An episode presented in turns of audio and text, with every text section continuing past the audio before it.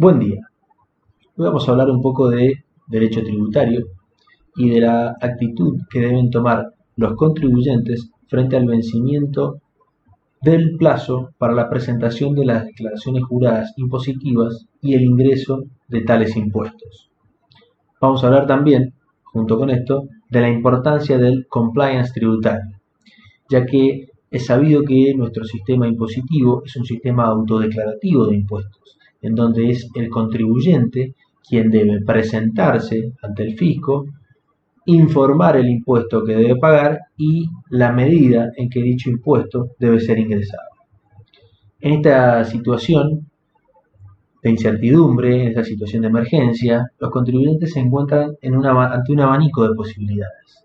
El contribuyente puede presentar las declaraciones juradas e ingresar el impuesto, puede litigar para evitar el pago del impuesto, ya sea total o parcial, puede presentar declaraciones juradas correspondientes eh, conforme a la información real y no pagar el impuesto, o puede no presentar las declaraciones juradas o presentarlas con información que no sea la real y no pagar. Cada una de estas situaciones o cada una de estas posturas asumidas por el contribuyente tiene distintas consecuencias. Por todo esto vamos a tratar de llevar a través de este pequeño informe ciertas certezas a los contribuyentes en estos tiempos de incertidumbre en donde las acciones del fisco nacional y provincial no son del todo claras, generan dudas y carecen de la razonabilidad que debe gozar todo acto de gobierno. Razonabilidad que no es más que un principio constitucional que se halla en nuestra ley suprema y a la que por supuesto todas las normas tributarias deben ajustarse.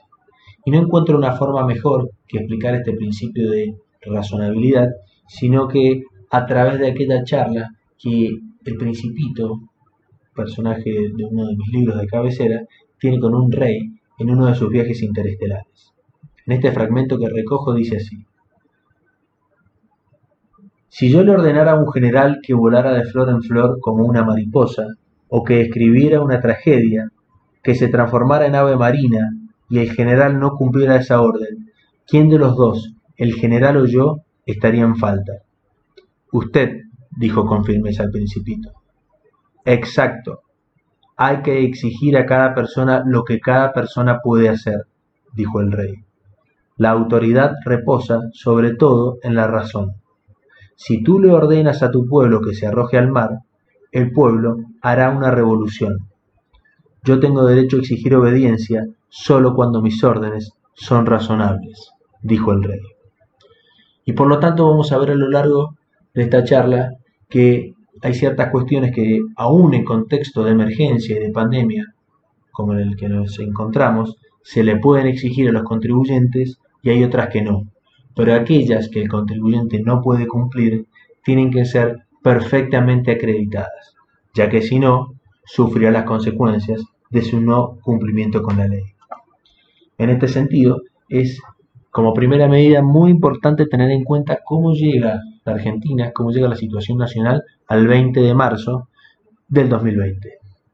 Bueno, llegamos a esta etapa de pandemia sanitaria y económica en una pésima situación.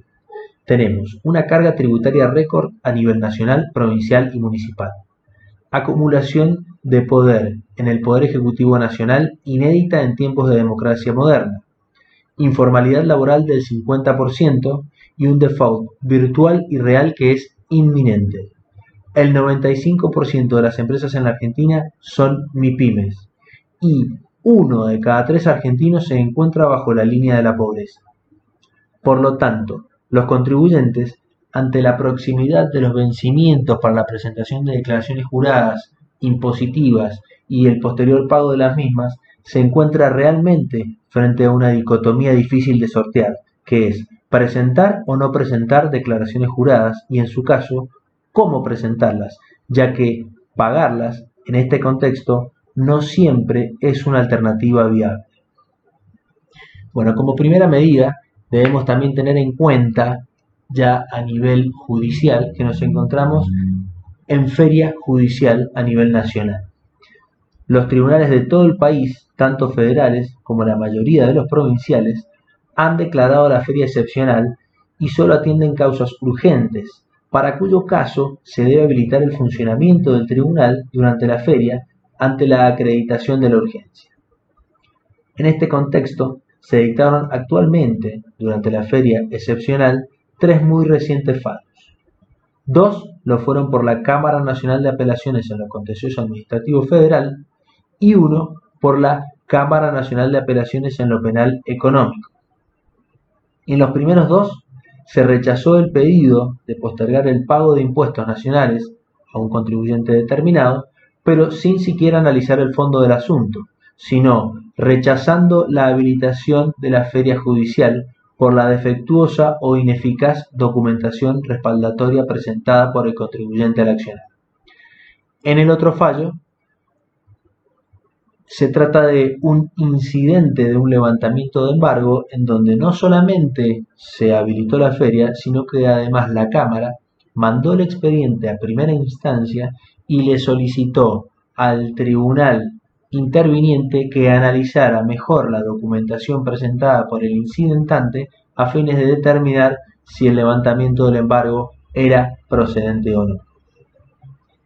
Los primeros dos fallos es importante tenerlos presentes. Se trata de Bingo Ramallo y de World Games, ambos, como dije, de la Cámara Nacional de Apelaciones en lo Contencioso Administrativo Federal.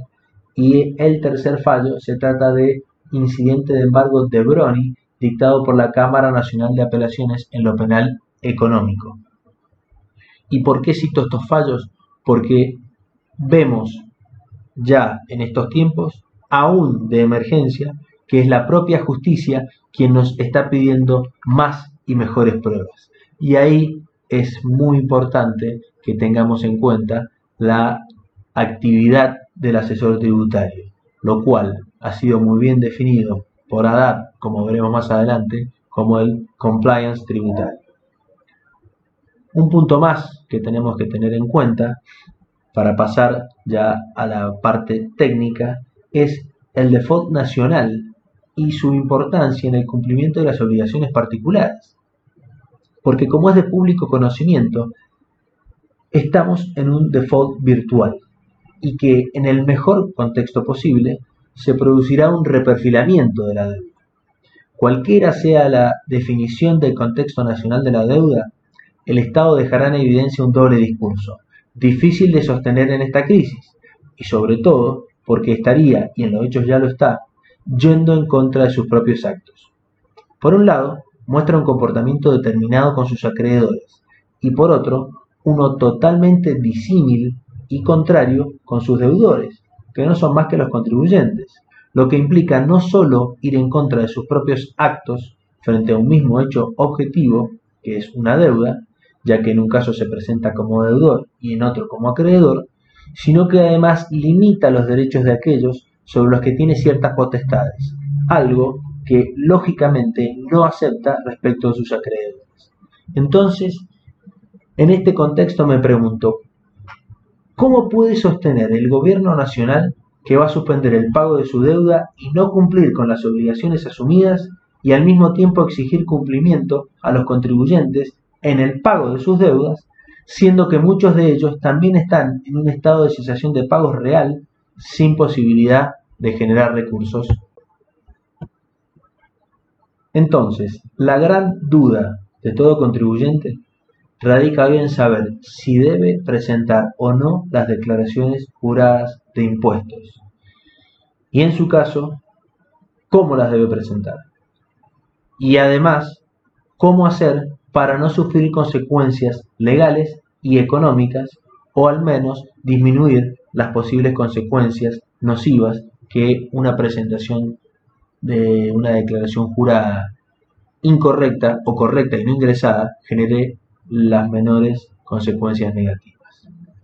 Entonces, presentar o no presentar.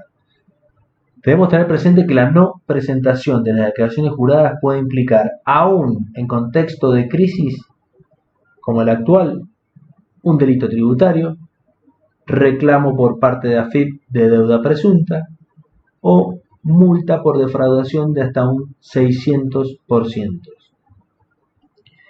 Entonces, ¿qué hacer con el cumplimiento de deberes formales frente a la FIP? Bueno, sin duda que estos deben cumplirse en tiempo y forma. Deben presentarse las declaraciones juradas con información real a la época de la presentación, ya que la situación excepcional que vivimos no impide cumplir con ese deber formal. Con esto, no solo evitamos multas formales, que en efecto son ínfimas y poco relevantes económicamente, sino también, y a futuro no muy lejano, y sobre todo, lo más importante, evitamos otras consecuencias sumamente gravosas. Por ejemplo, evitamos la apertura de sumarios administrativos fiscales. Evitamos el inicio de ejecuciones fiscales con la deducción de medidas cautelares. Medidas cautelares como embargos, inhibiciones, que si bien hoy están suspendidas por resolución general de AFIP, no lo estarán por siempre. También hace que lleguemos mejor parados ante una posible regularización impositiva, lo que se conoce como moratoria, ya que en el caso de que se dicte una moratoria, como la mayoría de los contribuyentes esperan que se haga más temprano que tarde, le habremos dado al fisco información real y fidedigna para que podamos refinanciar o tener ciertas condonaciones eh, ante, ese, ante esa moratoria. Y por otro lado, generalmente las moratorias no incluyen dentro de sus beneficiarios a quienes han falseado sus datos ante el fisco. Y una presentación en cero o la no presentación de las mismas es tenida por una presentación con información falsa. Respecto de las multas, evitamos las multas por dolo, lo cual será fácil de acreditar porque hemos hecho una presentación real, una presentación correcta en tiempo y forma, pero ha habido una imposibilidad de pago, aunque no evitaremos una multa por omisión, pero son multas totalmente distintas y con consecuencias muy distintas. Respecto a los intereses moratorios y resarcitorios, tenemos también la posibilidad de evitarlos en forma total, dado que si presentamos declaraciones juradas reales en tiempo y forma, podríamos demostrar que el no pago se debe a una culpa que no es imputable al deudor. Esto se encuentra regulado en el Código Civil y Comercial de la Nación y ya ha sido reconocido también por la Corte Suprema de Justicia de la Nación en distintos fallos que cuando la mora no es imputable al deudor, se puede omitir el pago de los intereses. Entonces, frente a todo este contexto, en donde vimos cómo llega la Argentina a la pandemia, en donde vimos cuáles son las consecuencias de una presentación errónea o de una no presentación de una declaración jurada, en donde vimos la incidencia que puede tener la declaración de default y todo lo que está haciendo la Argentina frente a sus acreedores, debemos abordar el tema principal. Cómo llegar fuertes al día D. ¿Cuál, ¿Y cuál es el día D? El día en que va a llegar un requerimiento o una observación o una circular por parte de la FIP respecto de nuestras declaraciones juradas o respecto de la actividad comercial y fiscal de los contribuyentes. Y esto se resuelve con el compliance tributario.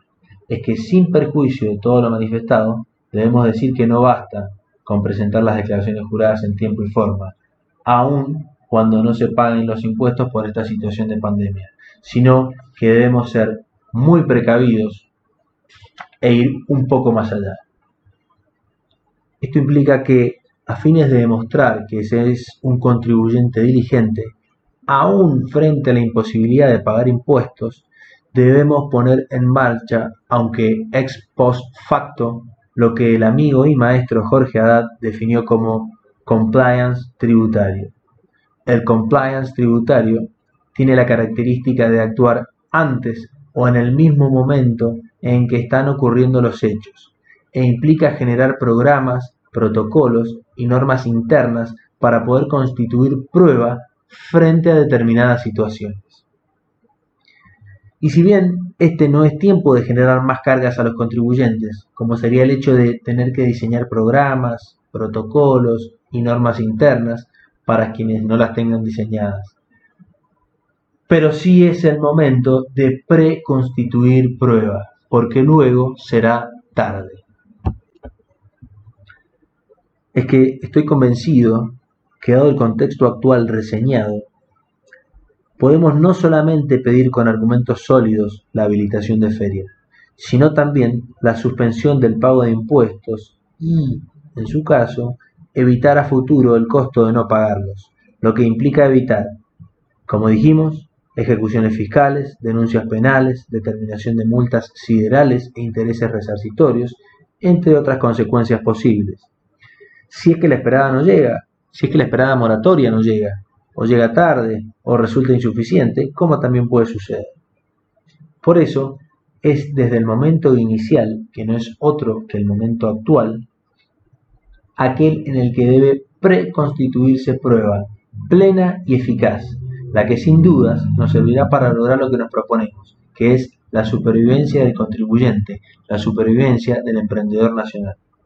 Esta prueba a constituir puede ser de la más variada y puede consistir en una certificación notarial de la inexistencia de fondos en una determinada cuenta o la inexistencia de facturación durante un determinado periodo, el pago de ciertos créditos o el no pago de ciertos créditos, el pago parcial o el no pago parcial de salarios, las, los subsidios o las ayudas estatales recibidas o las ayudas no recibidas. Y en definitiva, cualquier dato que nos permita acreditar la falta de fondos líquidos al momento del pago de la obligación. Eso tiene que ser constituido desde este momento. Mañana será tarde. De manera que, cerrando esta exposición, debo decir que me faltan palabras para describir con precisión la situación extraordinaria en la que nos encontramos, y como tal, debo decir también que no existen recetas únicas ni salvadoras, pero sí existen ciertos recaudos que como contribuyentes de buena fe se pueden tomar, para que, si llegado el caso, no son escuchados o no son atendidos por el fisco, deberán serlos por la justicia. Pero para ello debemos tener presente que nuestros jueces entienden sobre casos concretos, casos en ciernes, y, salvo contadas excepciones, resuelven en virtud de la prueba arrimada al tribunal. Y sin dudas, este es el momento de producir esa prueba para tenerla disponible cuando sea necesaria. Esperamos entonces haber eh, de esta manera haber traído un poquito de, claridad a toda esta maraña de normas, de decretos, de resoluciones que existen actualmente y de esta falta de certidumbre que tienen no solamente los contribuyentes, sino también quienes los asesoran. Ante la duda, debemos dejar constancia de todo lo que está pasando en este momento para poder ser utilizado en un futuro. Muchas gracias, muy buen día.